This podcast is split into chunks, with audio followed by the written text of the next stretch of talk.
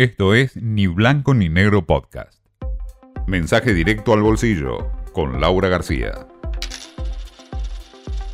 Fue un día después a medias en los mercados porque no, no operaron acá en la Argentina, pero después del balotage sí pudimos ver la reacción en Wall Street. Al menos después del mediodía ya era claro que los valores argentinos estaban volando. Subas de hasta el 42% en las compañías argentinas que cotizan en Nueva York. Por ejemplo, un comentario de Milley respecto de la necesidad de privatizar IPF hizo que el papel se disparara 38%. Así que bueno, veremos eh, cómo esto se ve reflejado el martes, ¿no? En la bolsa porteña. Eh, por otro lado, eh, hay bastante preocupación por el tema de la transición, que es claramente uno de los temas más tirantes, ¿no? En este momento, porque por un lado Massa dejó claro que tenía muchas ganas de dar un paso al costado, decirle eh, a Milei, mira, arreglate con Fernández en todo caso. Se habló incluso de que se iba a bajar del ministerio. Cuando Milei, por otro lado, le, pidió que, no, que, se hiciera cargo del gobierno hasta el, que terminara el mandato, ¿no? Que es lo que corresponde más allá de que se, fuera coordinando ¿no? Eh, lo que fuera necesario para el traspaso.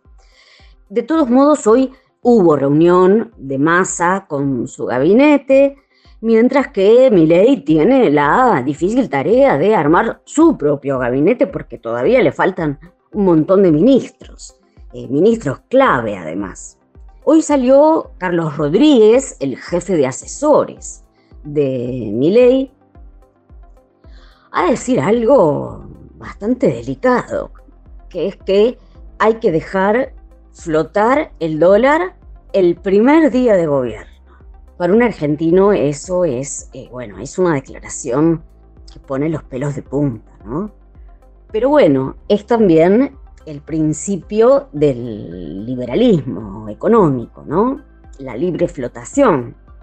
Pasa que, bueno, estamos tan poco acostumbrados, ¿no? Venimos de un intervencionismo tal que nos aterra la idea de que nadie esté controlando eh, el precio de, la divisa.